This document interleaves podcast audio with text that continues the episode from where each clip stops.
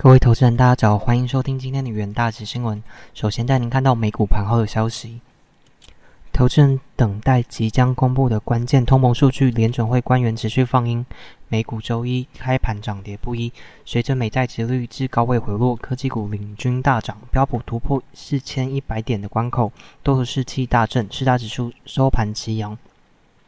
道琼收红逾三百七十点，标普涨逾一 percent，纳指上涨近一点五 percent，非半表现最佳，升逾一点五 percent。数据方面，纽约联准银行周一公布的一月消费者预期调查显示，受访者预期未来美国家庭收入月增三点三 percent，低于上月预期的四点六 percent，创有记录以来的月增幅最大。消费者对未来一年通膨预期则维持在五 percent 不变。White Knowledge 创帮人表示，家庭收入部分指出，薪资通膨降温的预期对于股票而言是正面的消息。美国周日将揭晓一月份的消费者价格指数，华尔街预估可能月增零点五 percent，创三个月以来最大的涨幅。Evercore 经济学家表示，通膨数据可能朝着联准会有利的方向发展。政经方面，联准会官员持续释出鹰派讯号。联准会理事鲍曼周一表示，联准会持续升息，使通膨朝目标利率水准下降。虽然紧缩货币政策有利成本和风险，但允许高通膨持续下去的代价要大得多。美国击落中国侵入美国领空的侦察气球后，外传美国国务卿布林肯考虑在本周上召开的慕尼黑安全会议上会见中国中央外办主任王毅，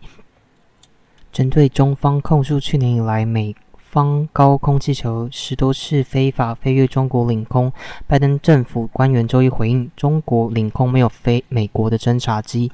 土耳其叙叙利亚边境二月六日发生强震后，土耳其港口面临营运挑战。土耳其位于地中海的杰伊港汉港周一恢复原油码头营运作业。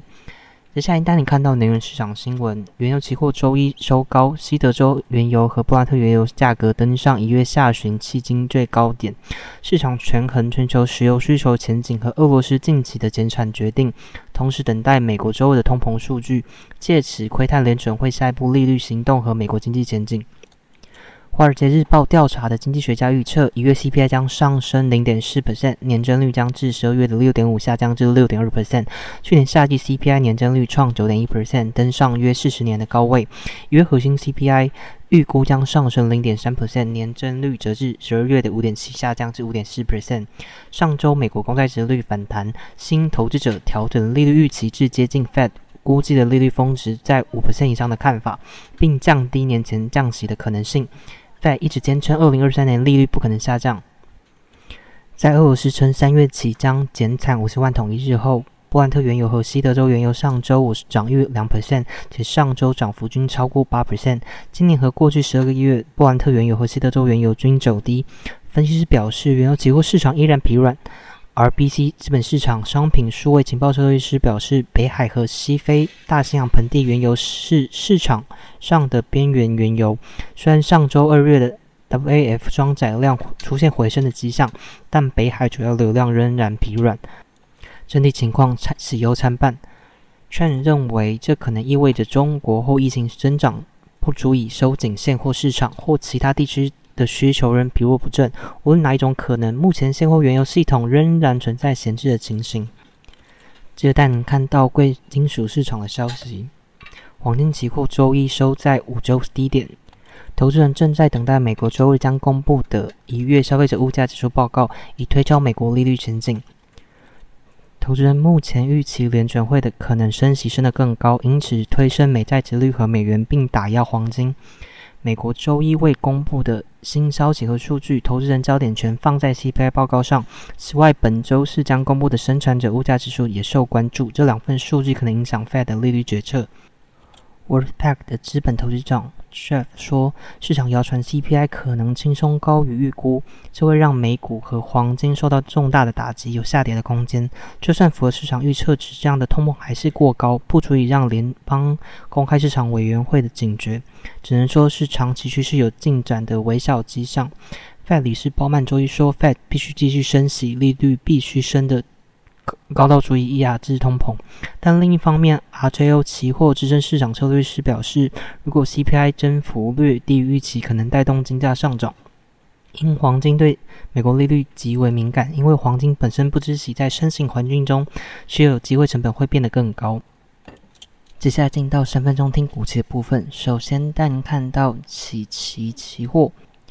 虽然一月因春节上班天数下滑，但受惠于五 G、FWA、WiFi Six、LEO 及车用产品需求持续成长，其其一月营收达到七十六点四亿元，年增十二 percent。市场预期因上班天数与产业淡季因素，第一季是。公司营收低点，全年营收预估将逐季上升，并挑战千亿元大关。远大解热团队认为，由于零组件和供给运输状况改善，加上网通需求有望随着经济持续复苏，公司营收预期将持续成长。二月十三日起，其期货上涨三点七二 percent，其其价带量上涨站回短均。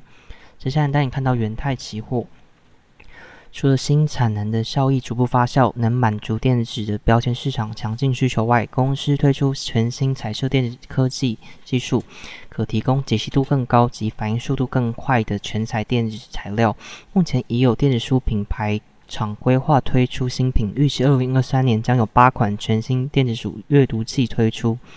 远大集团团队认为，目前全球电子纸标签渗透率估计。仅达十 percent 水准，外仍有庞大的成长空间，有力带动公司营收持续向上。二月十三日，元泰期货上涨一点五五 percent，期待延续震荡走高的格局。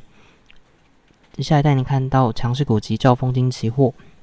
银行为主体的兆丰金受惠于台美利差扩大，因二零二二年锁定的短天期 swap 的交易收益大增。